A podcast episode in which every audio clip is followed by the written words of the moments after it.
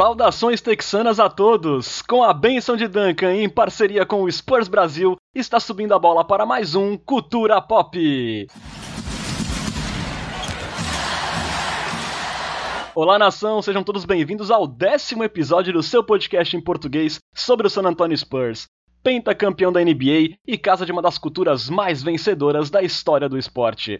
Meu nome é Renan Bellini, falando diretamente aqui de Santos, São Paulo. Estão comigo nessa formando um Big Tree paulista texano, os prospectos mais badalados da podosfera brasileira, Bruno Pongas e Lucas Pastore.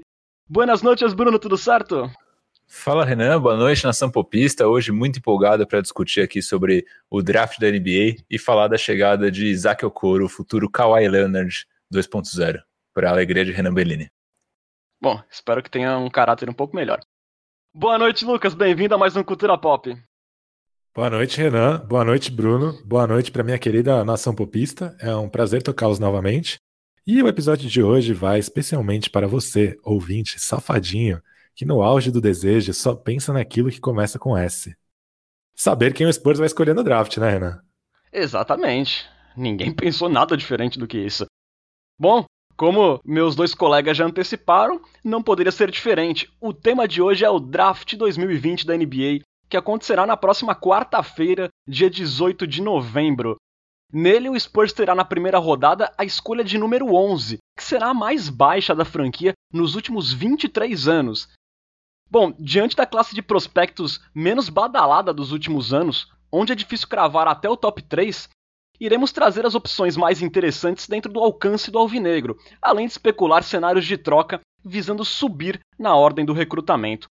Também vamos discutir a utilização dos novatos que irão chegar e relembrar acertos e escolhas polêmicas da franquia nas últimas seleções. Então gaste sua pique com o Cultura Pop, porque o episódio promete, senhores. E a gente começa, né, a nossa conversa justamente relembrando os últimos drafts do Spurs, né? Em 2017, o Spurs teve duas escolhas. É, na primeira rodada, pegou o Derek White na 29 e todo mundo sabe que acabou dando certo, né? Um, um jogador que vem se desenvolvendo é, a cada ano e se tornou uma peça importantíssima no elenco do Spurs. E na segunda rodada, o Spurs pegou o Jaron Blossom Game, é, que acabou não dando muito certo, nem está mais na NBA, né? Naquele recrutamento de 2017, de jogadores relevantes que o Spurs, entre aspas, deixou passar, é, tivemos o Josh Hart na escolha 30, o Thomas Bryan na 42, o Dylan Brooks na 45 e o Sterling Brown na 46. Nada muito assim a se lamentar, né? Podemos dizer assim.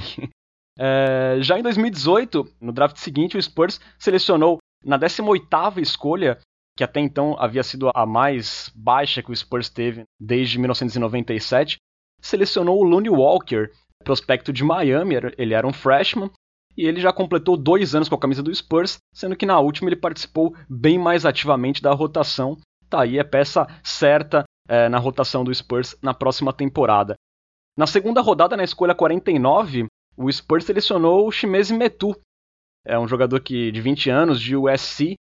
Ele está há dois anos no Spurs, mas ele passou a maior parte do tempo nesses dois anos no Austin Spurs, né, pela G-League, onde ele tem médias até bastante interessantes, mas é um jogador que acabou não sendo muito aproveitado pelo pop nem mesmo na bolha. O Pesca que é bastante. tem bastante expectativa com o Metu ainda, né, Pesca? Não é bem expectativa, é mais curiosidade, né? Porque é, realmente é um, um cara meio obscuro, assim, né? Porque ele fica naquele, naquele limbo entre não ser dispensado para abrir espaço para mais um jogador no elenco e também não ser aproveitado. Então, me dá uma certa curiosidade de saber quais são os planos do Spurs para ele. É, lembrando que o Meto é um jogador ali que atua na posição 4 e ele registrou na G-League 38% de aproveitamento dos três pontos, 9 rebotes, 1.6 tocos, né? São números bastante interessantes, embora, claro, o nível técnico seja mais abaixo. Mas como até o Pesca falou em outros episódios, né? A G-League não é mais aquele aquele peladão que foi há um tempo atrás, né, Pesca? Hoje em dia temos é, partidas bastante competitivas, né? Relembrando, nesse draft de 2018, é, de jogadores relevantes, podemos dizer assim, que passaram pelo Spurs, tivemos o Kevin Herder, é, do Hawks, na escolha 19, uma depois do Looney, e o Landry Shamet é, pelo Clippers na escolha 26. Também nada muito assim a se lamentar, né? Já em 2019, no draft passado, aí temos um pouquinho mais de polêmicas, digamos assim, né? Na escolha 19 daquele ano, o Spurs selecionou o Luka Samanic, é, um croata, né, que vinha lá do torneio esloveno, né, pelo Olímpia, e era um jogador de 19 anos, a gente viu que ele ainda era bastante cru para a NBA, mas o Spurs resolveu selecionar ele visando possibilidade de uma grande evolução para ele se tornar um jogador muito relevante na NBA. Ele teve o seu primeiro ano pelo Spurs agora na temporada 2019-2020. Ele atuou apenas três vezes pelo Spurs, né? Sendo uma vez titular contra o Jazz na bolha, onde ele teve uma performance bastante interessante, com 16 pontos, 6 rebotes e 3 assistências. É, na segunda escolha daquele draft passado, o Keldon Johnson foi selecionado pelo Spurs na escolha 29, jogador de Kentucky. Também um jogador que entrou pouco, né? Jogou pouco pelo Spurs na temporada, mas um pouco mais que o Samanit, principalmente na bolha, onde ele teve números muito interessantes, é, com 14 pontos de média, acertando 11 dos 17 arremessos de 3 pontos que ele tentou, mostrando uma evolução e dando bastante esperanças de futuro na equipe do San Antonio Spurs. E já no segundo round, o Spurs selecionou o Quindary Weatherspoon, é, jogador sênior de Mississippi, é, que também atuou muito pouco com o Spurs, mas na G-League teve números interessantes lá em Austin, com 15 pontos, 4 rebotes e 5 assistências. É, aí sim, né, gente, nesse draft de 2019 a gente pode a gente pode citar alguns nomes que poderiam ter sido escolhidos de repente ao invés do Samanit, alguns nomes mais relevantes. Tivemos o, o Matisse Tybalt, do Philadelphia 76ers na escolha 20, logo depois do Samanit. E também tivemos o Brandon Clark, é, escolhido por Memphis na 21. E aí sim, um jogador que eu lamento bastante, que ele teve 22 minutos por partida em Memphis, com médias de 12 pontos e 6 rebotes. Teve uma primeira temporada muito interessante, o Clark, e era meio pedra cantada né, na época. Depois ainda tivemos o Grant Williams na 22 e no segundo round o Eric Pascal. Além do Dort do Oklahoma City Thunder, né, que nem foi draftado, mas foi super relevante nos playoffs, se mostrando um grande marcador do James Harden. Então, é, podemos dizer que esse draft de 2019 foi o mais polêmico mesmo do Spurs nos últimos anos, Lucas? Difícil avaliar, né? Porque, assim, eu, eu acho complicado avaliar draft pelos jogadores que uma franquia deixou passar, porque é possível fazer esse exercício com absolutamente qualquer franquia. Se você for fazer um revisionismo do, do jogador que foi pego e quem veio depois, vai ficar vergonhoso para todo mundo. É só pensar em casos como Draymond Green e o Nikola Jokic, que foram caras de segunda rodada, ou seja, a liga inteira deixou passar. Eu acho que o raciocínio que a gente tem que fazer é o que o jogador se tornou comparando com o valor da escolha.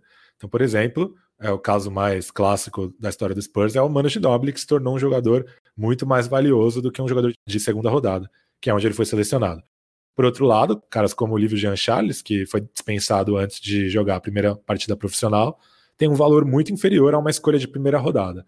É, então, acho que o mais importante é saber se a escolha foi bem usada para a franquia e não em comparação a, ao que outras franquias fizeram no, no recrutamento.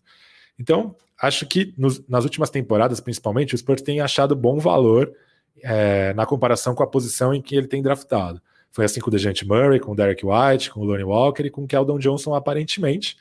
E o Lucas Samanit, que realmente é esse grande ponto de interrogação mas é um cara que eu acho que ainda é um pouco cedo para avaliar a carreira dele. A mesma torcida do Spurs que reclama quando o jogador não é aproveitado de cara no elenco profissional, não pode achar que o Samanit foi um bust porque ficou um ano na D-League.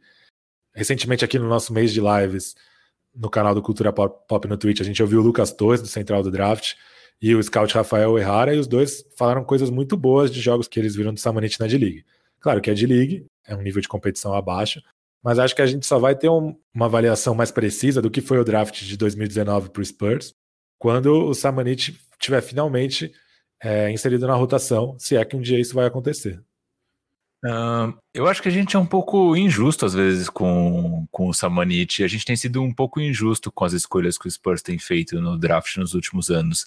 É, eu acho que a gente acaba também se confundindo um pouco com algumas decisões ruins dentro de quadra, que eu não vou citar quais, porque a gente já está cansado de falar disso, com algumas decisões fora de quadra. O Pesca tá dando risada enquanto. Tá bom, vou falar, vai, Bellinelli Brin Forbes. Mas enfim, última vez. Mas, mas o, a gente tem algumas decisões horríveis dentro de quadra e acho que isso acaba também se refletindo é, na, na visão do torcedor para fora da quadra. Então, o que eu quero dizer com isso?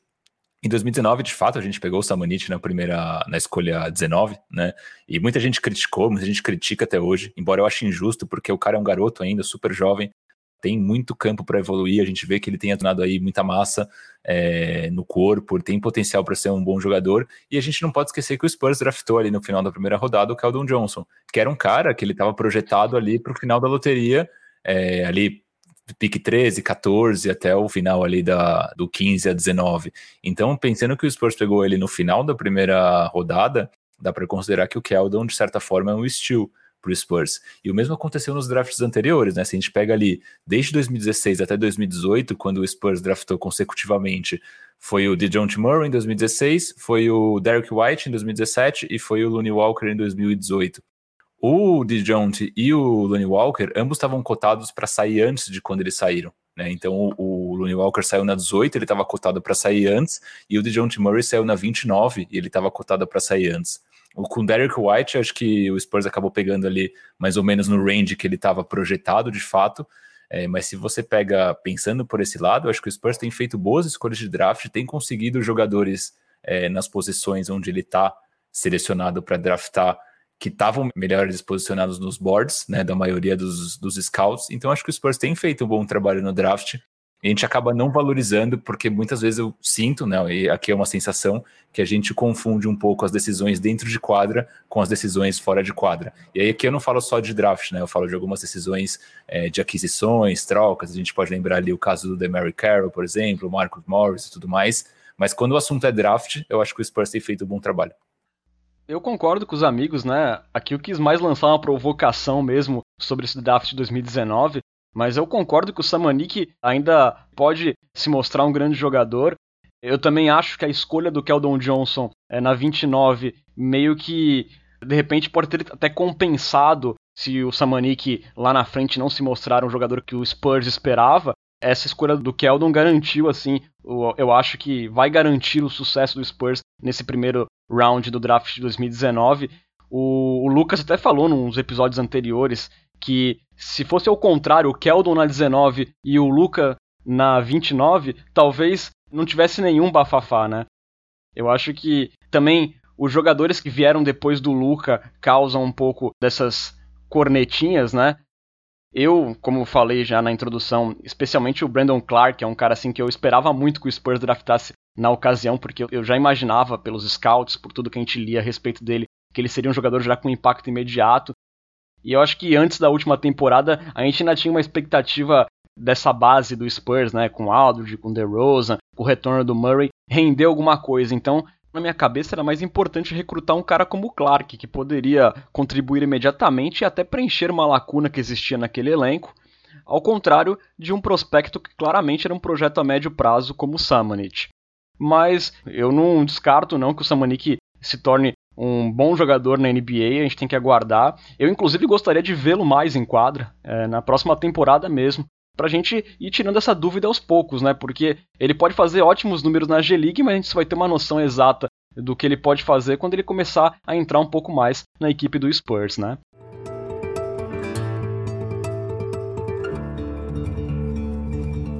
Bom, gente, passado a limpo esse recap dos últimos drafts do Spurs, é, vamos para o assunto do draft deste ano, de 2020, que acontece na próxima quarta-feira, dia 18, né? E a primeira questão que a gente traz aqui é a possibilidade de uma trade up para o Spurs subir no draft, né? Nos últimos dias ganhou força um rumor do interesse do Golden State Warriors em trocar a segunda escolha geral do draft que eles têm para adquirir o Lamarcus Aldridge. No suposto negócio, o Spurs enviaria o veterano e mais a escolha 11 para subir na ordem do recrutamento. Para bater salários, o Warriors teria que usar uma trade exception que eles têm direito de 17 milhões e mais alguns remendos ali entre jogadores para chegar no valor de salário do Aldridge, que é de 24 milhões, né? É, para usar essa exceção, o Golden State, que já paga taxas por estar acima do teto salarial, ele precisaria arcar com mais uma multa pesada. Porém, ela seria menor do que a franquia imaginava, É, porque com a manutenção dos valores da Luxury Tax anunciada no início da semana, é, as multas para franquias acima do teto salarial diminuíram de valor. Então, dessa forma, o Warriors, caso ele resolva fazer um negócio, de repente topar essa troca pelo Aldridge, ele gastará quase 50 milhões a menos do que se imaginava nessas multas por estar acima do teto. E isso acaba sendo uma ponta de esperança para o Spurs sonhar de repente com James Wiseman, que está projetado ali para sair no top 3 do próximo draft. É... São esperanças um pouco remotas, mas é um novo combustível para a gente sonhar um pouquinho essa redução aí das multas na Luxury Tax, né, Bruno? Com certeza. Eu, particularmente, a gente já conversou disso em outros episódios. Eu acho que o Spurs tem que ser bastante. O Spurs geralmente tem uma postura muito reativa, né, em relação a trocas.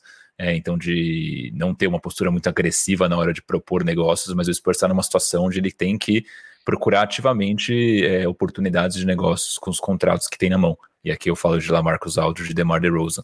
É, eu, particularmente, faria fortemente uma troca envolvendo o Aldridge na noite do draft, se possível, mas aí, vendo esses rumores que a gente tem com o Warriors, principalmente, eu acho muito improvável que eles aconteçam, né? Então, se a gente pega ali os rumores que tem rolado com Lamarcus e pique 11 pela pique 2 e talvez o Andrew Wiggins, eu não consigo enxergar como sendo torcedor do Spurs que o que o Warriors sai em alguma vantagem nessa troca, né? Porque eles pegam o Aldridge, um cara de 35 anos, tem um ano só de contrato, né? Então provavelmente ele não vai é, tem a chance de não ficar, né? Então seria ali o aluguel de contrato é, por um ano. Então fico meio na dúvida. Eu faria trade up, eu tenho ali meus, meus jogadores é, preferidos, a gente pode falar mais disso daqui a pouco, mas eu acho que eu vejo como improvável essa troca com o Warriors. Talvez possa acontecer com algum outro time, né? Então a gente já chegou a explorar alguns cenários, né? De DeRozan com, com o Charlotte Hornets, por exemplo, que envolveria aí a pique do, do Hornets, mais talvez o salário do Nicolas Batum. Tem algumas outras oportunidades para se explorar. Essa com o Warriors eu acho bem improvável. É, a gente, como torcedor do Spurs, a gente até quer ser clubista aqui, é, de imaginar que o Warriors pode estar vendo no Lamarcus Aldridge, um cara que vai dar um grande upgrade para eles serem campeões. Lembrando que o Warriors quer ser campeão agora, ele quer aproveitar o auge de Stephen Curry, de Clay Thompson. Então, é, muitos dos rumores são baseados nessa ideia de que o Wiseman, por mais que ele tenha potencial para já estar numa rotação de NBA, ele ainda é um cara a ser trabalhado que de repente vai render mais, é, não assim logo de cara. Então, de repente, o Warriors poderia estar vendo no, no Aldridge a chance de dar uma corrida junto com esses Splash Brothers, com o Draymond Green, enfim. É, e você, Lucas, você acha que pode acontecer alguma coisa aí? Ou você acha que é mais rumor para é mais clickbait é, do que outra coisa? Olha, eu acho que para o Spurs seria ótimo. Eu adoraria que o Spurs conseguisse pegar o Wiseman, um pivô, é, um pivô que tem algum risco envolvido por ser um pivô na NBA moderna, mas é um cara muito habilidoso. E a gente vê como pivôs habilidosos hoje em dia na NBA sempre dá um jeito de jogar, como o Jokic ou o Adebayo, né? São jogadores diferentes, mas dois pivôs habilidosos. O próprio Anthony Davis, que é um cara completamente fora da curva. Enfim, tem espaço para um cara desses na NBA moderna. Mas a gente também, a gente precisa aprender a ler os rumores, né? Na NBA as coisas funcionam claramente por meio de relacionamento. Então, sempre que um rumor é vazado, ele interessa a alguém. E é impressionante como todos os rumores que envolvem o Spurs nunca têm o Spurs como agente ativo. Então, o Warriors está interessado no Lamarcus Aldridge, o Bucks e o Nets estão interessados no DeMar DeRozan, o DeRozan quer sair do contrato dele. Os rumores nunca têm o Spurs como agente ativo. E a gente que conhece a filosofia da franquia imagina que realmente a franquia vai agir como sempre age, assim, ficar na dela e só vai fazer uma movimentação se for alguma coisa fora da curva. Se a gente pensar nas movimentações fora da curva que a gente viu, eu pelo menos como torcedor do Spurs, que acompanha a, a franquia mais de perto há quase 15 anos, teve a contratação do Lamarcus Aldridge e a troca do Kawhi Leonard, que na verdade virou uma troca grande pelo que o Kawhi Leonard virou, porque no fundo era um role player por uma escolha de draft, né? O George Hill, que era um jogador que a gente adorava, mas era um role player por uma escolha de fim de loteria, nem é uma movimentação bombástica assim, né? Então, por conhecer como o Spurs funciona, por fazer essa leitura dos rumores, saíram muitos rumores sobre essa escolha do Warriors, que o Warriors queria o Edwards, depois que o Warriors queria o, o Advija, que o Warriors queria o Wiseman, é, que o Warriors considerava que o Halliburton era melhor que o Ball, depois que considerava que o Onyeka Okongo, não sei como se pronuncia isso, era melhor que o Wiseman. me parece uma estratégia do, do time para não transparecer qual é a intenção deles e manter a escolha valorizada. Então é assim, pelo menos, a maneira como eu leio esse rumor. Então, lendo o rumor dessa maneira e conhecendo como o Spurs trabalha, eu também acho improvável que isso aconteça. Só para complementar, que eu acho que cabe a crítica ao Spurs, né? Porque o Spurs está de fato numa posição onde ele precisa se mexer porque senão vai acabar o final da próxima temporada, o Spurs vai morrer com dois contratos na mão, e se não trocar eles agora, é, a cada dia que passa, esses contratos eles perdem mais o valor deles, né, tanto do Aldridge quanto do DeRozan. Então, ou o Spurs busca uma renovação com esses caras, o Aldridge já é um cara de 35 anos, então talvez nem interesse tanto o DeRozan sim, mas ou então o Spurs busca, busca uma renovação, ou a cada dia que tá passando, o valor deles no mercado cai um pouco. Então o Spurs tem que deixar de lado um pouco essa postura reativa e começar a ser mais ativo na, na, na busca por cenários de negociação, porque senão vai chegar no final do, da próxima temporada e a gente vai morrer sem ninguém. Com certeza, eu acho que o Spurs deveria ir tipo aqueles vendedores daquela rede que vende óculos, sabe? E ir com tudo para cima oferecendo lá Marcos Aldridge, enxuriçar a cabeça das franquias e tentar vender ali o seu peixe, digamos assim, né? Porque assim, o Wiseman é um jogador assim que, como o Lucas falou, ele é um jogador de risco porque ele tem pouca amostragem, né? Ele jogou apenas três jogos no último, no último campeonato da NCAA por causa de alguns problemas de bastidores lá, é, relacionados a, a ter recebido dinheiro, etc e tal. Mas, mas é um cara assim que demonstra muito potencial, muito atleticismo. É, ele tem uma envergadura de quase 2,28. Um cara que se destaca como protetor de aro, também é um grande reboteiro nas duas tabelas. E também é um cara bastante disciplinado, estudioso do jogo, um cara assim que se alinha mais ou menos ao perfil que a franquia sempre procurou, né? Então seria fantástico, mas eu também, infelizmente, acho que é muito pouco provável que o Spurs consiga, é, numa troca, sair aí com essa segunda escolha geral do draft. Talvez também, eu acho que a gente tem que pensar em desapegar de fazer um trade-up. Né? Então, de pensar em envolver o Aldridge numa pique ali top 5, porque talvez os times não queiram o Aldridge, né? E a gente tá ali é, tendo uma ilusão de que o Aldridge com 35 anos ainda vale é, uma pick top 5 de draft. Mas outros rumores que têm surgido, né, hoje no grupo dos assinantes do, do Cultura Pop, a gente estava falando sobre a possibilidade de uma troca com o Lakers, que envolveria o Danny Green, o Kyle Kuzma e a pique, se não me engano, 29 ou 28 do Lakers, que ela não pode ser trocada, mas o Lakers poderia draftar em nome do Spurs, por exemplo, e envolver esse jogador na troca. Então, talvez um cenário de trade-up seja muito complicado, mas a gente pode explorar outros cenários com o contrato do Aldridge que também poderiam ser vantajosos. Beleza, Kuzma, Green e uma pique 20 e tantos não é tão atrativo quanto a gente gostaria? Não é, mas talvez seja o melhor custo-benefício que cabe no, no nosso bolso no momento. Não sei como vocês veem essa questão também. É, eu acho que uma trade up só aconteceria se o Spurs desse a, a escolha 11 também. E aí poderia até valer para um time que, por exemplo, chega no, na escolha do Hawks e o Wiseman ainda está na mesa. Mas o Hawks já tem, acabou de fazer um investimento grande para pegar o Clint Capella. Então faria sentido para eles darem uma trade down para não deixarem passar um jogador que tem mais valor. Só se for num, num cenário assim. Mas se não, eu também imagino que o caminho seria explorar outros é, cenários, inclusive com o Portland, de repente, né? Que tem uma escolha ali para o fim da primeira rodada e que é um destino desejado pelo, pelo Aldridge. É, essa que o Bruno citou aí com o Lakers, envolvendo Kuzma, Green e talvez uma escolha, é, eu pensaria mais próximo à trade deadline, não para agora, sabe? Se o Spurs não conseguisse nada melhor pelo Aldridge, eu começaria a pensar é, nessas tentativas mais modestas. Mas para agora, eu confesso que eu, é, depois de de repente sonhar com um Wiseman, com o Okoro, você terminar com Kyle Kuzma, Danny Green, uma escolha 29 seria um pouco frustrante, na minha opinião. Mas é, é um problema que o Spurs tem, na, tem nas mãos, porque uh, o valor de mercado do Aldridge não é mais o mesmo realmente. Ô Renan, só para complementar, o problema de você estender isso ali para mais para adiante é que essa pique 29, por exemplo, pode virar um cara que entra e tem um resultado imediato no, na quadra. E aí, obviamente, já não vão querer envolver esse, esse jogador numa troca. Né? Então, seria um risco para o Spurs, obviamente, assumir, pô, vou pegar ali um cara na 29 que pode ser um Livio John Charles, mas pode ser um Derek White.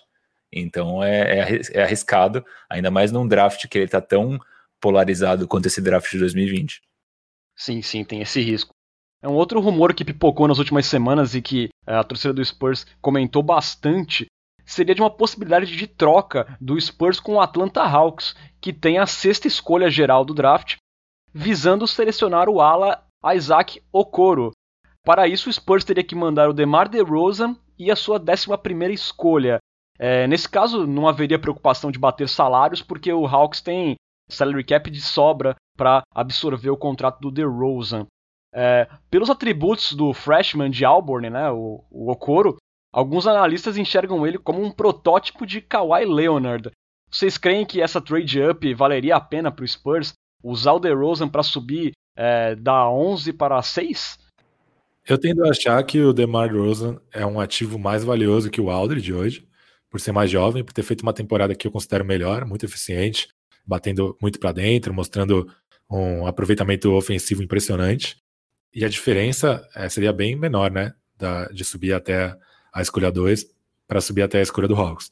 E o Okoro, eu acho que é um cara que dá para sonhar com ele caindo até a 11. Não precisaria é, subir até a 6. E mesmo que o Okoro não, não, esteja disponível, eu acho que teriam jogadores interessantes bastante na escolha 11, é, a ponto de não ser, digamos assim, sair do draft só com o Okoro ou com o DeRozan mais outro jogador na escolha 11. Eu prefiro sair do draft com o DeRozan mais outro jogador na escolha 11, porque eu acho que o DeRozan é um jogador mais valioso do que subir apenas cinco posições no draft.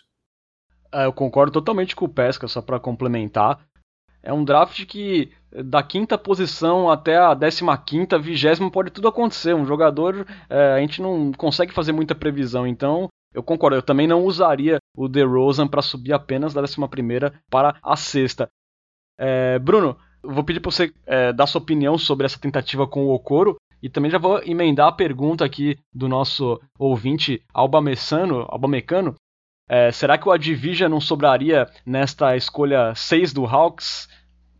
É, vamos lá, eu acho que, primeiro em relação ao, ao Okoro, com essa suposição de troca com Hawks, hoje saiu o mock draft do John Hollinger, do The Athletic, e ele colocou o Okoro na 11, né? Então, tem chances do Okoro sobrar na 11, embora sejam chances que são remotas. Se o Avdi já estiver disponível na 6, embora seja difícil, a gente tem visto aí a maioria dos mocks colocando ele até a 5, obviamente eu acho que valeria a pena. Seria um dos jogadores que eu consideraria é, uma trade up até na 2, eventualmente, embora ficaria com um pouco de dúvida. Se o Avdi já estiver disponível na 6, eu acho que seria um jogador que eu que eu consideraria fortemente fazer um trade-up, mas ainda ficaria meio receoso de fazer com o DeRozan e a 11. Eu acho que o DeRozan ainda é um cara jovem, né? Não é que não, é um caso diferente do Aldridge, tem muito para dar e com a pick 11 a gente conseguiria pegar um Okoro da vida, eventualmente, um Patrick Williams. Então, é, entre Okoro e DeRozan versus a Division, a Vidija, desculpa, eu sou mais Okoro e DeRozan. Estou com meus colegas nessa também. É, vocês visualizam alguma outra possibilidade de trade-up do Spurs? Dos caras que eu faria trade-up, com certeza seria para ter o Anthony Edwards, que para mim é o cara que tem mais star power né, nesse draft de 2020, né? Então é um cara muito promissor.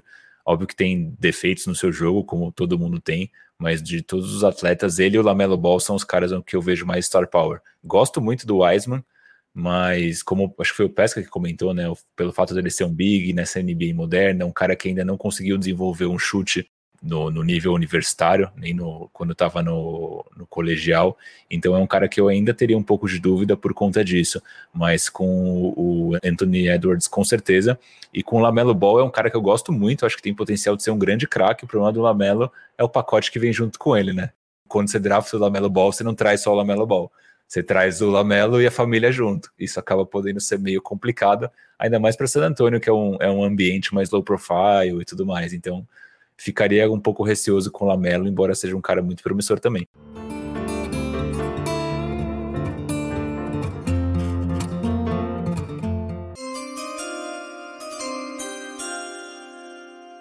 Vamos agora então é, partir para falar quais são as possibilidades reais do Spurs é, na escolha 11, né? Como a gente já ressaltou aqui, é o draft mais imprevisível em muitos anos. Tem mocks colocando os mesmos jogadores saindo desde a quinta até a vigésima colocação. Então, diante desse universo de possibilidades, vamos trazer algumas opções que achamos interessantes dentro do alcance do Spurs, caso realmente ele fique com a escolha geral número 11. É, quem que vocês olham com mais carinho, assim, quem são os preferidos de vocês, começando pelo Lucas Pastore?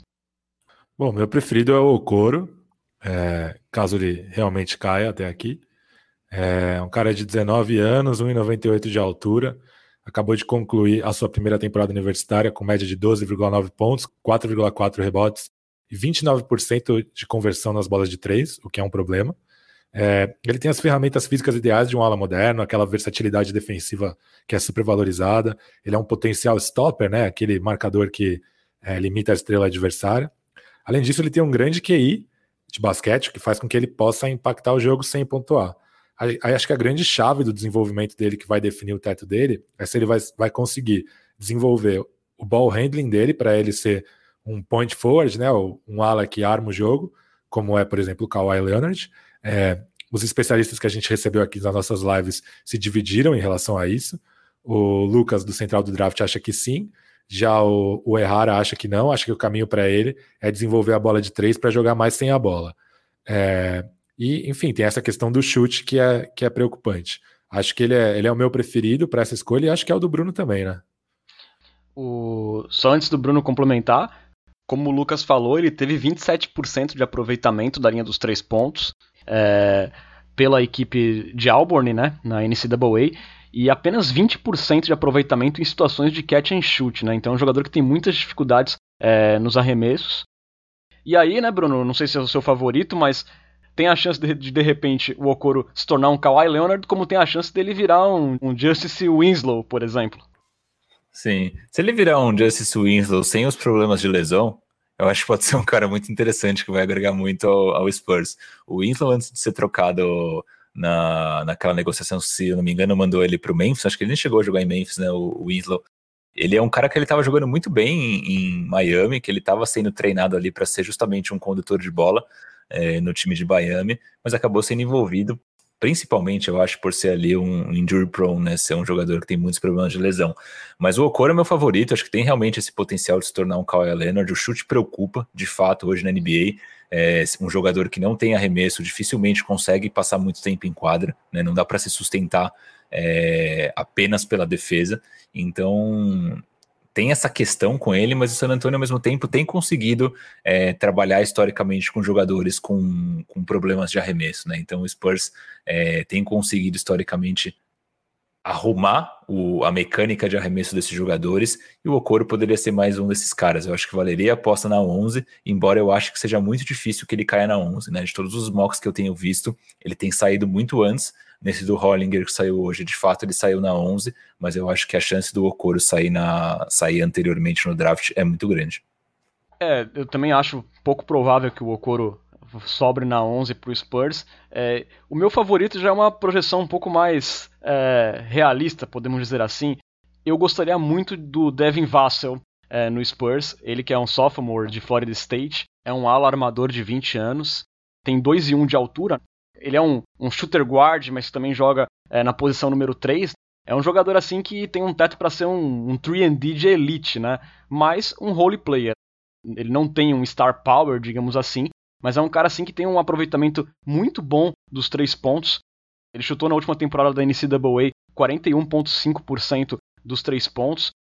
É um jogador que teve médias de 12,7 pontos, 5,1 rebotes.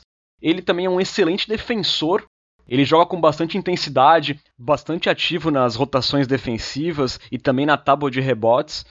Ele tem braços bem longos, né? Ele consegue cortar passes, é, linhas de passe, ele consegue também bloquear chutes, é, vai muito bem em closeouts, né, encurtando espaços para impedir arremessos de jogadores do perímetro. É, dependendo da evolução física, não sei se vocês concordam, ele é um jogador que pode ser que no futuro consiga marcar até quatro posições, né? mesmo sendo um jogador da posição número 2. É, muitos mocks apontam ele, muitas análises, muitos scouts apontam ele como um, dos arremessadores de perímetro mais confiáveis dessa classe. É, indo bem tanto em catch and shoot quanto spot-ups, é, usando bem a, a altura também para arremessar por cima dos seus marcadores, já que seus marcadores muitas vezes são jogadores mais baixos da posição 2 e ele tem uma envergadura de 2,14 que é sempre é relevante. Os pontos fracos que são mais observados no Vassell é que ele não tem um ball handler muito eficiente, então ele tem problemas para criar o seu próprio arremesso e ele, embora seja um cara alto, com braços longos, ele ainda é bastante franzino, né? Então ele tem dificuldades de finalizar lá dentro do garrafão e também não é um cara de muita explosão assim, né? É, o que, vocês acham, de repente, do Devin Vassell na escolha número 11 para o Spurs? Acho que ele é uma escolha segura, é, é um cara que já, já chegaria pronto para contribuir por causa disso, né? Porque por ser um ala com tamanho que defende a remessa na NBA, é um cara que está pronto para jogar.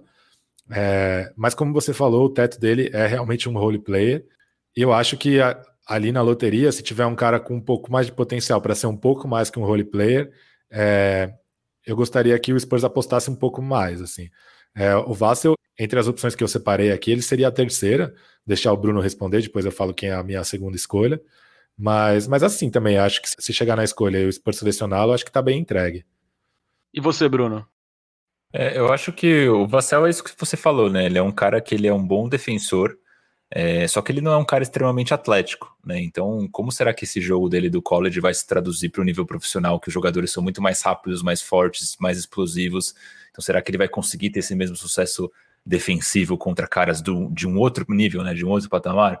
Então, assim, por mais que ele seja um, um, um, cara que ele é um bom defensor, falta esse atleticismo e falta massa nele também, né? Justamente para marcar jogadores mais fortes. Você comentou dessa possibilidade, eventualmente, dele marcar um jogador da posição 4.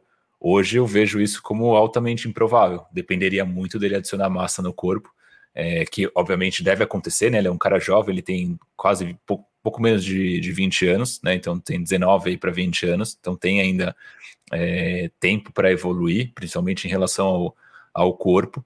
É, é, um dos caras que eu gosto também. Eu tenho, eu separei ele os jogadores por dois tiers, né? O tier 1, que seriam os jogadores que eu é, gostaria mais, e o tier 2, que se caso não, não tenha nenhum deles disponível, seriam ali uma segunda, segundas opções. Mas o Vassal tá nesse tier 1, embora dentre os, os jogadores desse tier 1 não seja o meu favorito, seria o meu quarto favorito. É, assim, em vários scouts a gente projeta nessa situação de de repente ele evoluir e conseguir marcar até uma posição 4, ele se tornaria ali um jogador é, como um Robert Covington, né? Que é um cara assim que tem uma ótima defesa, consegue trombar com caras mais pesados e também tem uma bola de três bastante interessante.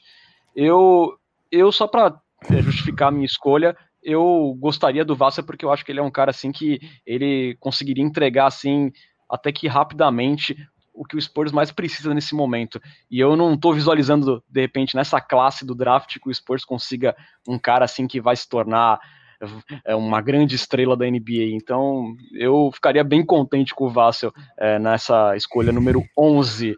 É... Ô, ô Renan, só, só para fazer um ponto aí, uma coisa que me assustou em relação ao Vassell é, acho que o Pesca vai lembrar que na, na live com o Lucas do, da Central do Draft, ele comparou de certa forma, né? Não, obviamente não o estilo inteiro, mas de certa forma ele fez uma comparação do Vassel com o Bellinelli. Então poderia ser ali uma, um teto baixo, embora o Bellinelli de 2014 tenha sido um jogador muito útil, mas se for um, um Bellinelli com defesa de elite, poderia ser um cara muito bom.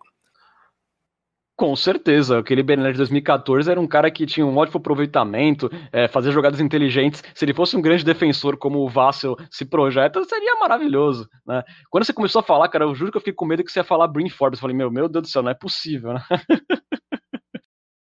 Bom, antes, antes aqui da, da gente continuar com as nossas sugestões para o Spurs, né? É, o Alba Mecano aqui, nosso ouvinte, ele faz mais uma pergunta Analisando a necessidade do squad do Spurs e o potencial do jogador, vocês acham que o Spurs deveria selecionar um ala, né, um forward, é, que também joga na 5 de repente, ou mesmo um wing para jogar na 3, é, ou também um potencial 3D como o Vassell? É, o que, que você acha, Lucas, mais interessante? Para mim, pensar em necessidades do elenco é uma coisa para um segundo passo, assim, para free agents, para agência livre draft, principalmente tendo uma escolha de loteria, eu acho que o Spurs deve pegar o melhor jogador disponível, independentemente de posição, e aí ver o que faz depois. Você também pensa assim, Bruno? Uh, de certa forma, sim, embora eu tenda a acreditar que o Spurs precisa se adequar cada vez mais à NBA moderna, e a NBA moderna está meio que se padronizando em termos a estilo de jogador, né? Então, cada vez mais esses alas que têm é, altura e força para defender múltiplas posições e são capazes de tanto defender com assertividade quanto chutar de três pontos. Então, para mim, o, o, jogador que eu acho que a gente precisa hoje no elenco, até indo ao encontro da NBA moderna, é um, é um ala 3D que seria tipo o Vassell, como comentou ali o, o Alba Mecano. Embora eu concorde com o Lucas que, sei lá, se, se sobrou na posição 11 o Killian Hayes, por exemplo, que é um dos jogadores do meu Tier 1, eu consideraria fortemente em draftá-lo. Né? Então, é, gosto da ideia de, também de ir com o melhor talento disponível, até porque, né, também trazendo de volta um, uma discussão de episódios anteriores, hoje o Spurs tem muitos alas no elenco, mas nenhum deles que é um talento que a gente olha e fala, putz, esse cara vai ser o futuro da nossa franquia. Então a gente tem muitas peças interessantes, mas muitas peças que são trocáveis também. Então não, não me oporia, por exemplo, a draftar um cara que tem star power na 11 e eventualmente envolver um Derek White, um DeJounte Murray ou um Rooney Walker em alguma troca. Para mim esse cenário está completamente aberto. Lucas, está na sua lista aí o Kylian Reis, por exemplo? Você acha que até pela tradição do Spurs de olhar muito para esses caras com potencial, estrangeiros. Você acha que ele é um cara assim que pode estar também aí na escolha número 11 para o Spurs? Olha, se ele sobrasse seria incrível. Eu ainda preferiria o Okoro do que ele, mas preferiria o Kylian Reis do que qualquer um outro que está na minha lista. Mas eu acho que ele, eu acho muito improvável que ele sobre, porque tem muita gente precisando de armador escolhendo acima do Spurs, né? Então eu acho realmente muito improvável que ele sobre. O lance do Kylian Reis, que é o que é mais complicado de analisar, é que tem mock que traz o Reis na, na posição 1 e tem mock que traz o Reis na posição 12. Então é um cara que, dependendo da análise, né, do, de, quem, de, de quem que é o analista que está fazendo essa projeção, ele está saindo ali da 1 a 12 com muita facilidade. Então é muito difícil projetar em que momento do, do draft vai sair o Reis, mas provavelmente vai ser muito antes da posição da, da escolha 11. Boa. Lucas, então você quer emendar aí com a sua segunda sugestão de prospecto? Olha, meu segundo jogador preferido para essa escolha, pensando que caras como Reis não vão sobrar, é o Patrick Williams. É um cara que acabou de terminar a sua primeira temporada universitária, teve média de 9,2 pontos e 4 rebotes por jogo. Aí você me pergunta, pô, por que você gosta tanto de um cara que tem médias tão modestas? A questão é que ele é um prospecto no sentido mais puro da palavra. Ele é um cara de 19 anos e 2 e 3 de altura, ele é o segundo jogador mais jovem do draft e ele é o que os americanos chamam de late bloomer, ou seja, um cara que acabou tá se desenvolvendo agora. Não era aquele cara badalado desde a da infância, adolescência. Ele é um cara que chamou muita atenção nessa temporada universitária, justamente por ter um potencial que é difícil de se medir nesse, nesse momento. É um cara que pode jogar com a bola, sem a bola, posição 3, posição 4, roubar alguns minutos como um pivô de small ball, é um bom chutador, apesar do aproveitamento de 32,3%. É um cara que mostra bom toque, que converte os lances livres, que geralmente é a métrica utilizada por scouts para saber se o cara tem potencial para ser um bom, é, um bom arremessador. Então, assim, é, é uma escolha menos segura que o Vassa, mas é um cara com um teto um pouco ilimitado, é, justamente por ser um cara jovem, um cara que acabou de começar a jogar basquete em alto nível. Então, ele é a minha segunda escolha preferida agora no, entre os caras que eu considero alvos realistas para escolha 11, só ficando atrás do Okoro. Como o Lucas eh, disse, né? Ele teve aproveitamento de 84% na linha do lance livre na última temporada na NCAA, o que sinaliza que ele pode, de repente, ter um crescimento como um chutador de meia distância e também de longa distância. E como o Lucas também disse, né? Ele é uma aposta de mais risco. Ele, por exemplo, cometeu muitos erros nessa última temporada, né? Dele, que foi, na verdade, a primeira, né? Que ele é um freshman lá de Florida State. Ele cometeu quase o dobro de turnovers em relação a assistências na temporada. Mas é um cara que ainda tem muita margem para evoluir. É, Bruno. É, eu tinha falado que eu tinha quatro escolhas né, dentro do Tier 1. A primeira era o Okoro, de fato. A segunda era o Kylian Reis, acreditando que ele poderia eventualmente sobrar na posição 11. Patrick Williams era a terceira escolha. Né? O Patrick Williams é, é um cara que também me agrada muito. É, só que ele é um cara que ele é um talento cru ainda, né? Por, por, esses motivos que o Pesca trouxe. Ele é um late bloomer, e só apenas uma temporada na, na universidade, né? Então é um cara que tem pouca amostragem dele jogando em alto nível, então seria é, é, difícil prever onde ele pode chegar. Ele pode ser ali um grande jogador e um grande estilo se ele sair na 11, mas ao mesmo tempo pode ser que ele acabe não evoluindo como a gente espera. De qualquer forma, estava até conversando sobre isso com o Pesca antes da gente entrar ao vivo. Existe uma promessa, na, dizem, né? Não dá para dizer se é verdade ou não, mas dizem que existe uma promessa do Detroit Pistons para draftar o Patrick Williams na escolha 7. Então, se isso acontecer de fato, seria aí é, sem chances para o San Antonio Spurs, caso de fato venha o, o, o Patrick Williams é, no Detroit Pistons, né? E aí já, bom, emendando minha última escolha, acho que seria o, dentro do Tier 1, né, aqueles quatro jogadores. O quarto seria o Devin Vassell, que a gente já conversou. Um cara que também me chama atenção é, nesse draft que está mais ou menos nesse alcance do Spurs é o Precious Achiuwa, é, que é um, um ala, mas que ele joga na posição 4, 5. É um cara de 20 anos, freshman de Memphis, com 2,6 de altura e uma envergadura de 2,20. Ele é um jogador que ele é muito comparado ao Montrezl Harrell do Clippers. Ele tem médias de 15.8 pontos por partida, 10.8 rebotes, 1.9 tocos e 1.1 roubos de bola. É um cara assim que não tem tanto arremesso, o arremesso dele é deficitário, ele tem problemas na linha do lance livre, mas é um cara assim que você observa muitas semelhanças com o jogo do Montrezl Harrell realmente. É um cara ágil, forte fisicamente, que traz muita intensidade, um cara muito vibrante e ele finaliza muito bem próximo à cesta, indo muito bem principalmente em situações de pick and roll. Se necessário, ele também consegue driblar, consegue bater a bola. E é um cara assim que vai muito bem em transição, se movimenta muito bem sem a bola. E como eu citei pelas stats, é um ótimo reboteiro, inclusive na tabela ofensiva. Ele teve três rebotes ofensivos por jogo na última temporada da NCAA. E na parte defensiva, como eu disse, ele é um cara assim bem versátil, ele consegue marcar das posições 3 até as 5. Tem uma envergadura grande, tem força física, consegue proteger bem o aro e ele também tem uma boa habilidade defendendo coletivamente, é um cara que consegue defender sem a bola, cortar linhas de passe. É um cara assim que se mostra ali com o potencial de ser um mais um sexto homem, também não é um cara assim com star power, tanto que tem mocks que projetam ele em, na escolha 17, escolha 18, até mais para trás. Mas é um cara assim que tem mostra bastante potencial de ser um sexto homem vibrante que traz a energia do banco, é, que consegue ser muito útil num small ball, né, jogando na posição número 5, já que ele consegue marcar vários tipos de jogadores. Aí o porém do Atiwa seria que essa intensidade dele às vezes é, se traduz em muitas precipitações. É um cara que tem muitos turnovers, é, que ainda precisa é, ter mais maturidade nesse ponto. E também não é um cara assim que consegue ler muito bem a defesa adversária para aproveitar oportunidades. É, tem um termo, agora me fugiu o nome, ele tem aquela visão de túnel, né? Um cara que não consegue ter muita noção do que está ao redor dele, assim, no ataque. E a parte do arremesso, que é o principal buraco no jogo dele, e pelo aproveitamento de lances livres é difícil visualizar que o Atiwa vai ter um, uma grande evolução como no mid-range ou até mesmo na bola de três pontos. O que vocês pensam do Atiwa?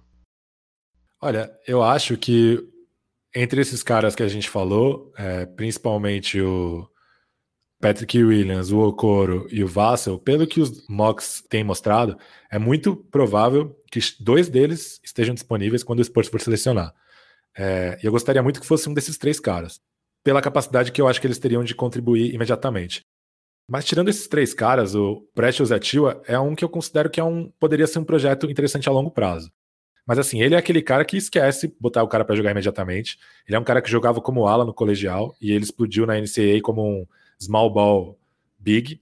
É, ou seja, ele é um cara que provavelmente vai precisar de um tempo para descobrir qual vai ser a função dele é, a longo prazo na NBA. Essa comparação com o Harrell, ela faz sentido por causa da capacidade dele de atacar o aro, até com a bola na mão, depois de receber a bola em pick and rolls. Mas ao mesmo tempo, ele é um cara que tem uma projeção um pouco mais versátil, né? Principalmente na defesa. Mas ele é um cara que, apesar de cobrar lance livre mal, ele é um cara que converteu 32,5% dos chutes dele de três na universidade. E é um cara que alguns scouts veem na mecânica dele alguma evolução. Então, assim, é um projeto a longo prazo que poderia ser interessante, é, principalmente porque quando a gente fala em Okoro, Patrick Williams e, e Vassell, a gente está pensando no elenco do Spurs como ele é hoje. Mas e se o Porto não ficar? E se o Lamarcus Aldridge não ficar? Aí, de repente, seria mais interessante a gente pensar em, em opções a longo prazo para o garrafão, é, principalmente porque o Meto aparentemente não é uma, uma opção a longo prazo para o Spurs, e o próprio Banks, ele é um cara interessante, mas também não acho que vai ser uma peça, não é um cara que eu apostaria meu dinheiro que vai ficar 5, 6, 7 anos na franquia. Então, dependendo das movimentações que forem feitas, eu acho que o Pretios Atua é uma opção interessante, um projeto interessante a longo prazo, e um cara com grande potencial de memes e trocadilhos, o que é muito importante também, né? My Precious.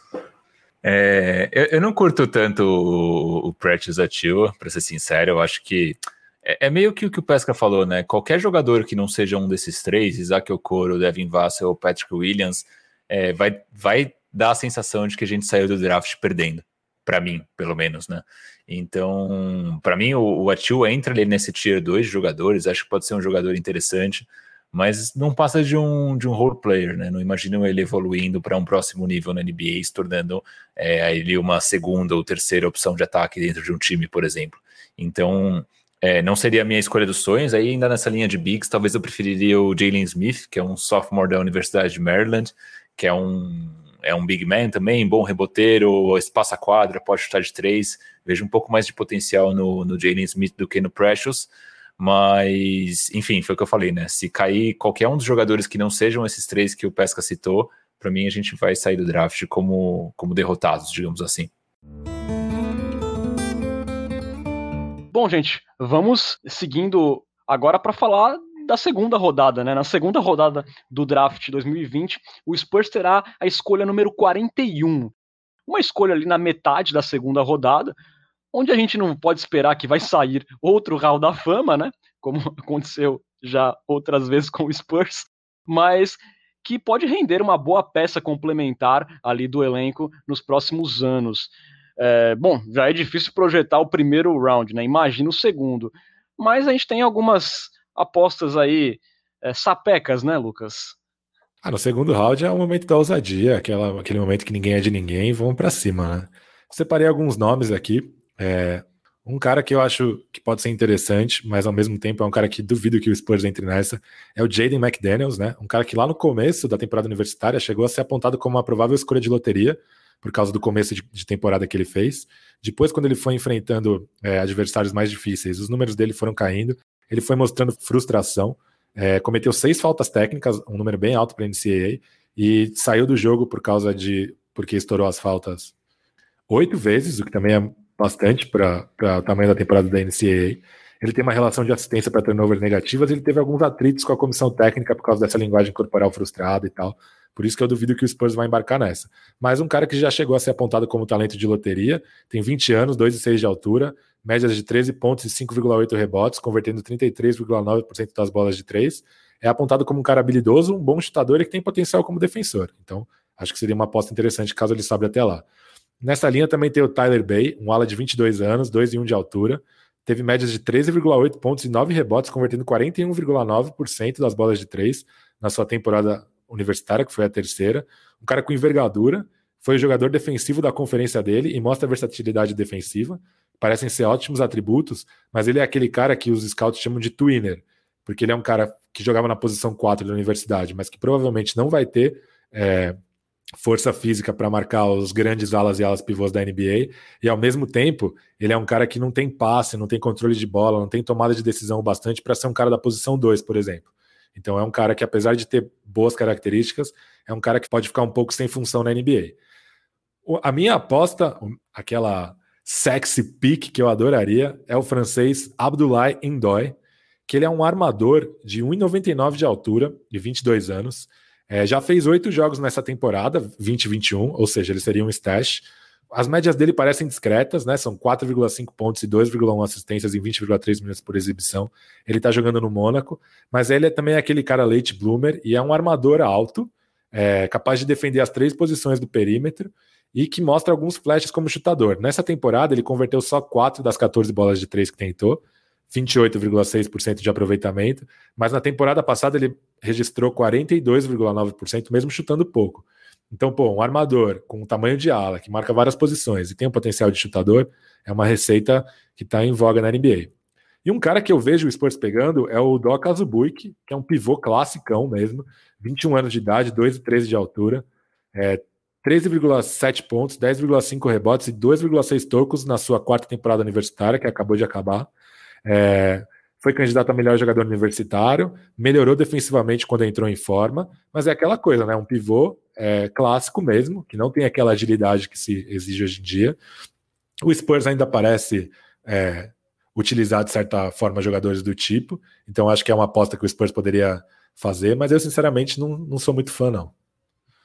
Pois é, né? De repente pode acabar se tornando outro Eubanks da vida, né? Pode ser.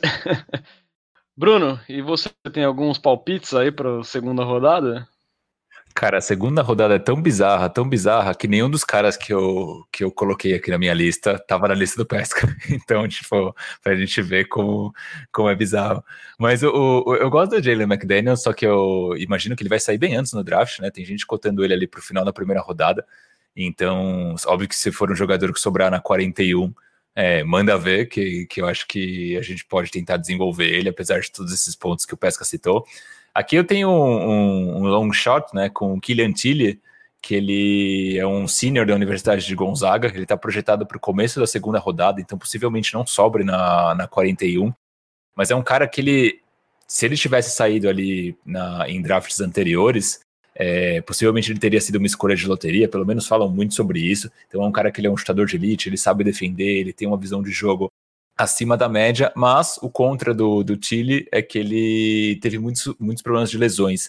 Né? Então ele já fez ali cirurgia no joelho, já rompeu é, ligamento do, do, tornozelo, teve fratura por estresse. Então é um cara que é, poderia ser muito útil em qualquer time da NBA, mas tem muitas dúvidas em relação ao seu, ao seu condicionamento físico. Né? De qualquer forma, é um jogador de 3,6 pontos de média e 5 rebotes na última temporada, com 40% de aproveitamento na bola de 3. Comparações com ele é, são com Robert Horry, por exemplo, então um cara que o Renan gosta, inclusive, que não ouviu o nosso último episódio do draft histórico do San Antonio Spurs, volte um episódio no tempo, tem Renan Bellini draftando Robert Horry, não vou te contar onde, é, é, um cara que poderia ser interessante. Uma outra comparação que fazem é com o Davis Bertans, também um ex Spurs.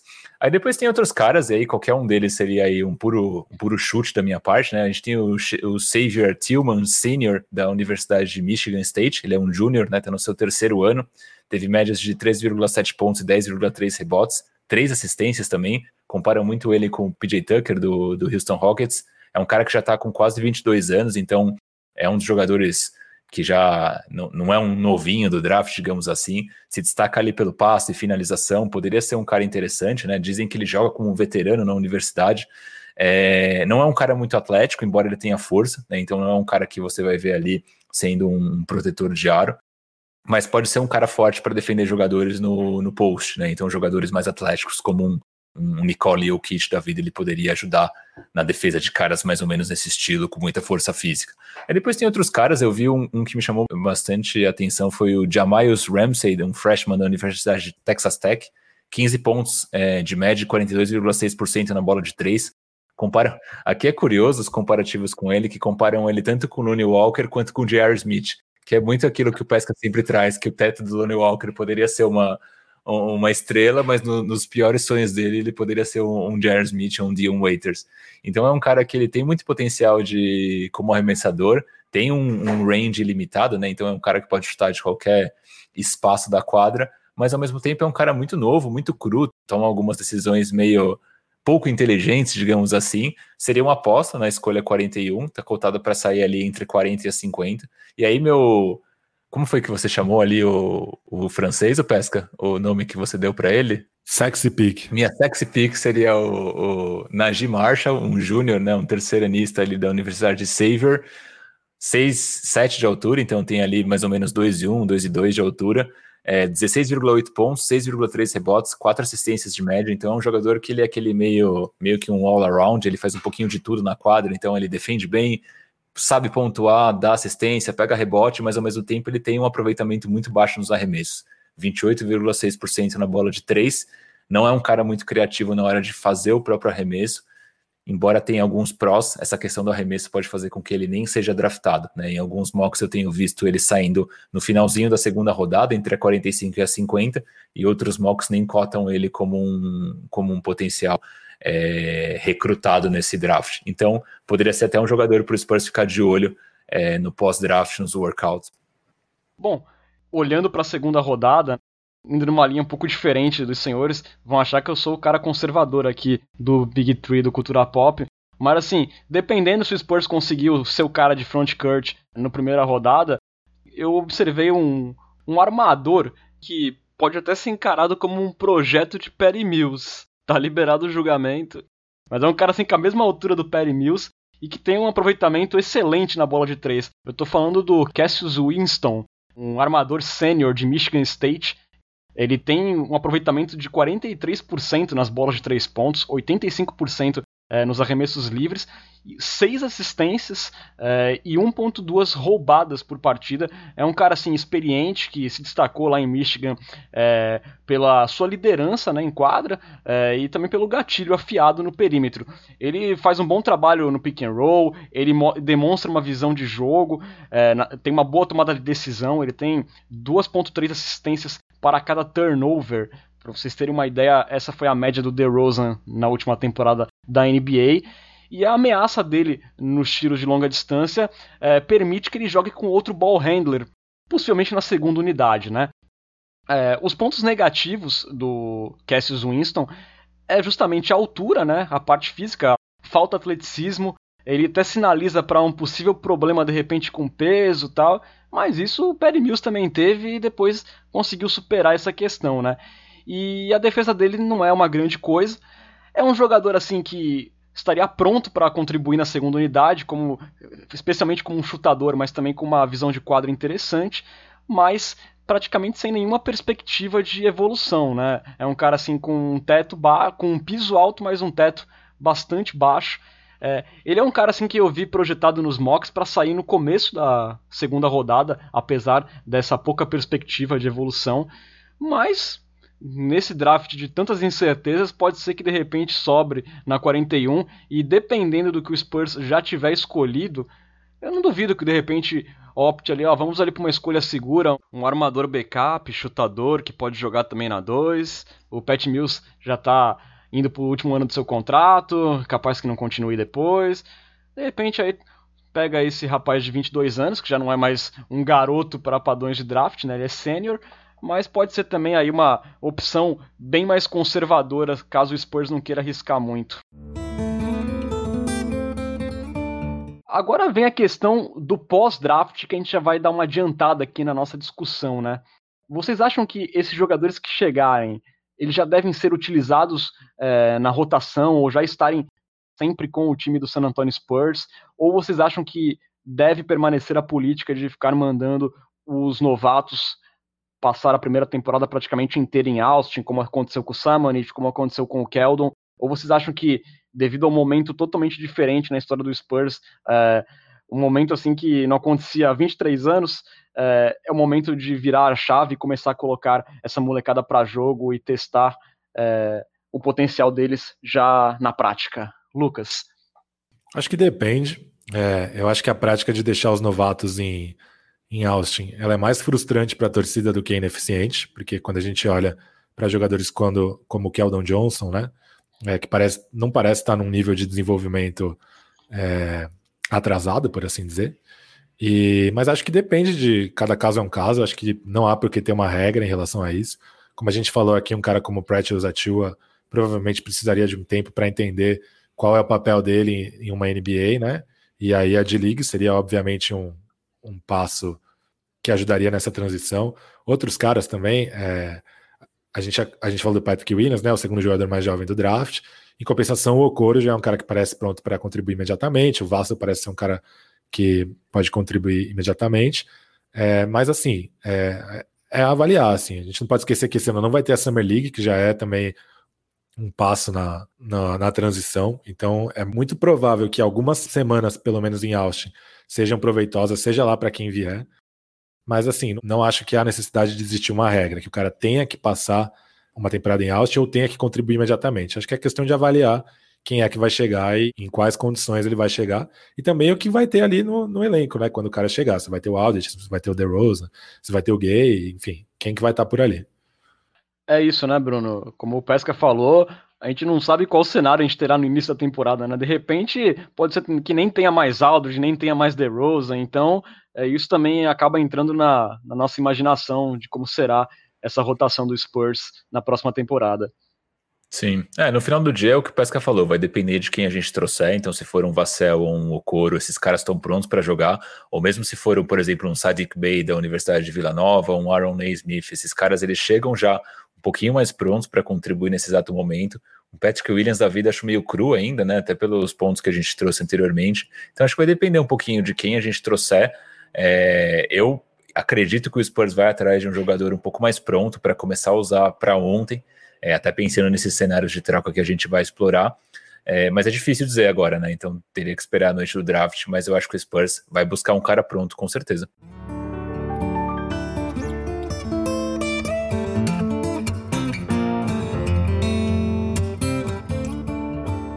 Bom, gente, a gente vai caminhando aqui já mais para a reta final do nosso podcast, mas vamos passar por uma notícia importante que pipocou aí nos últimos dias é, é, ficou definido em acordo com a Associação de Jogadores que a próxima temporada regular da NBA começará no dia 22 de dezembro e será mais curta, com 72 jogos ao invés dos tradicionais 82. É, o torneio play-in pela oitava colocação, como aconteceu na bolha, deverá ser mantido e a previsão é que as finais terminem antes das Olimpíadas de Tóquio, que tem seu início marcado para 23 de julho de 2021. É, na última segunda-feira, a NBA também anunciou que a agência livre será aberta no dia 20 de novembro, dois dias após o draft, e as primeiras assinaturas serão permitidas dois dias depois. É, também ficou definido a manutenção do teto salarial da NBA em 109 milhões e também a manutenção da margem da Luxury Tax em 132,7 milhões. Já a data limite para decisões sobre contratos, como a player option do DeMar DeRozan, e também da abertura do mercado de trocas, deve ficar para três dias antes do draft, segundo a imprensa americana. Ou seja, na próxima segunda-feira, domingo ou segunda-feira, já deveremos ter um cenário mais concreto de como o Spurs vai chegar nesse draft.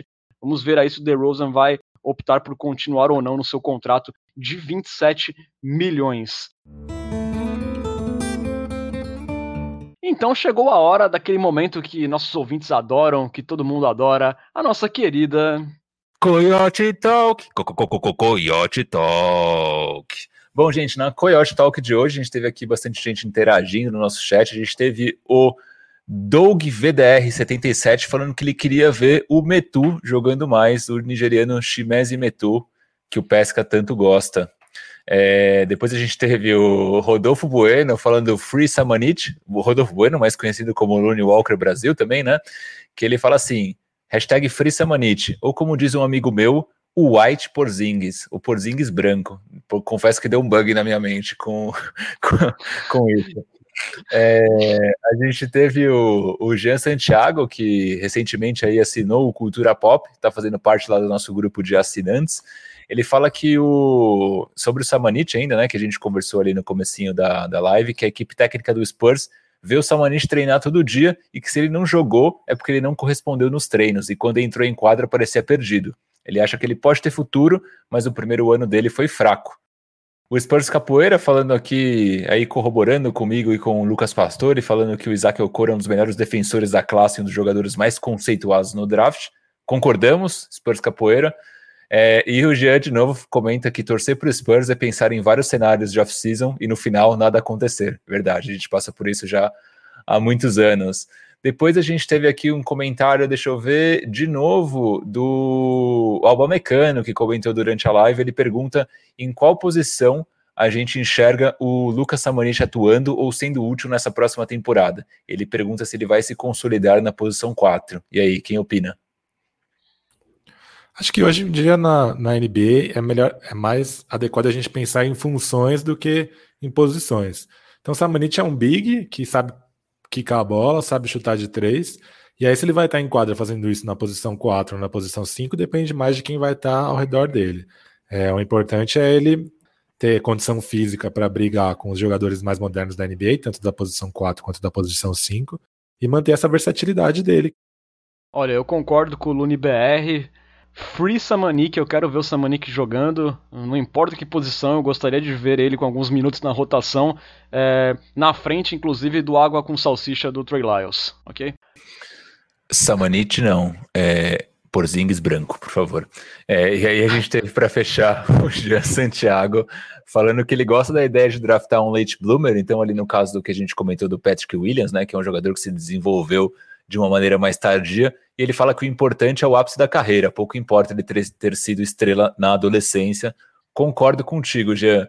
É, e aí, é, movendo para o Twitter, a gente teve comentários do Jean, que está aqui on fire com a gente. Ele falou que ele tirou o dia de folga de hoje para assistir o Cultura Pop 10. Ele falou que ele quer o Danny Avdija no Spurs e que a gente tem que, o Spurs, na verdade, né, tem que se organizar para isso dar certo.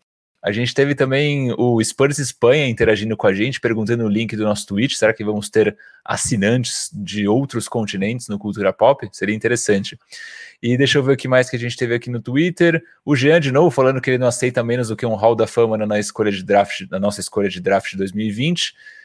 Também um outro comentário no Twitter do Georgios Soucas, dizendo que hoje ele não perde o Cultura Pop. Georgios, você está por aí? Se tiver, faça um comentário aqui para nós. Mas um abraço para o Georgios Soucas também. É isso, gente. Boa. Bom, você pode seguir o Cultura Pop nas redes sociais, estamos no Twitter, no Facebook, no Instagram, no arroba Cultura Pop Pod. Mesmo endereço da Twitch, onde você pode assistir nossas gravações e também apoiar o nosso projeto, né? Assinando o canal do Cultura Pop, você vira um ouvinte premium e ganha benefícios exclusivos como estar num grupo de WhatsApp e numa liga de fantasy é, com a gente, né? Com os podcasters, dar pitacos em nossos roteiros, mandar perguntas em áudio para a Coyote Talk e também ganhar emotes exclusivos para interagir conosco na Twitch. E o melhor de tudo, para quem tem Amazon Prime, a inscrição sai de graça, isso mesmo. Basta associar a sua conta da Twitch no Prime Gaming e se inscrever no canal do Cultura Pop, sem nenhum custo adicional. É, em caso de dúvida, procura a gente lá no inbox que a gente ajuda você no processo de fazer a inscrição. Então você pode fazer aí como os queridos Heitor Perrude, Rodolfo Bueno, Vitor Aburachid, Ricardo Xavier, Glauber da Rocha, e você pode virar um Coyote Premium, digamos assim. Reforçando que durante todo esse mês de novembro seguem rolando lives especiais sob o comando de Lucas Pastore lá na Twitch, diariamente recebendo um ilustre convidado para resenhar sobre diferentes temas sobre o nosso expursão da massa. A programação completa você confere em nossas redes sociais. Para ter acesso a todos os nossos episódios, busque pelo Cultura Pop no Spotify, no Deezer, no Google Podcast e também no SoundCloud. Lembrando que o Cultura Pop é uma parceria com o site Spurs Brasil, que desde 2008 é a sua fonte de notícias em português da franquia Silver Black. Acesse lá spursbrasil.com. Aliás, o blog tá tudo vapor, né, Lucas? O Leio Pão Entries mandou um texto muito legal lá, né? Muito bom. Já são dois textos, na verdade, no dia que esse podcast for publicado. É, o Spurs seguiu um dos números Os Armadores, e agora foi publicado quarta-feira, dois dias antes da publicação desse podcast, Os Alas, com números defensivos sobre Brin Forbes que me deu vontade de, de me deu vontade de cancelar o blog. Muito curioso o Pesca falando sobre o futuro agora nessa, nessa mensagem. Deu, deu, um bug, deu um bug na minha mente tanto quanto o White Porzingis. Foi muita metalinguagem esse, esse meu comentário. Exatamente. Perfeito. Uh, Lucas, muito obrigado aí. Mais um episódio, décimo episódio do Cultura Pop na conta. Aí o podcast bombando, com novos assinantes. Valeuzão e voltamos na semana que vem. Obrigado, Renan, pela mediação flamejante. Obrigado, Bruno, pelos comentários ardentes. E é como diria o grupo Sorriso Maroto, né? É muito chato a hora de terminar, pois sempre alguém vai chorar. É tão ruim dizer adeus. É, Bruno, muito boa noite, muito obrigado por mais um Cultura Pop.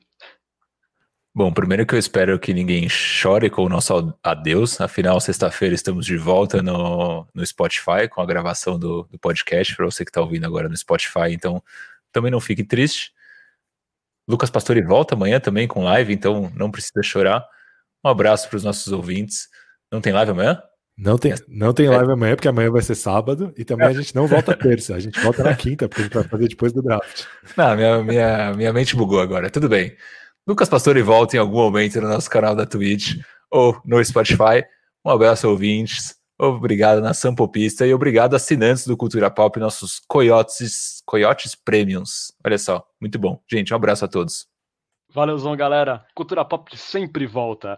Vamos ficando por aqui. Você esteve na companhia de Renan Bellini, Lucas Pastore, Bruno Pongas.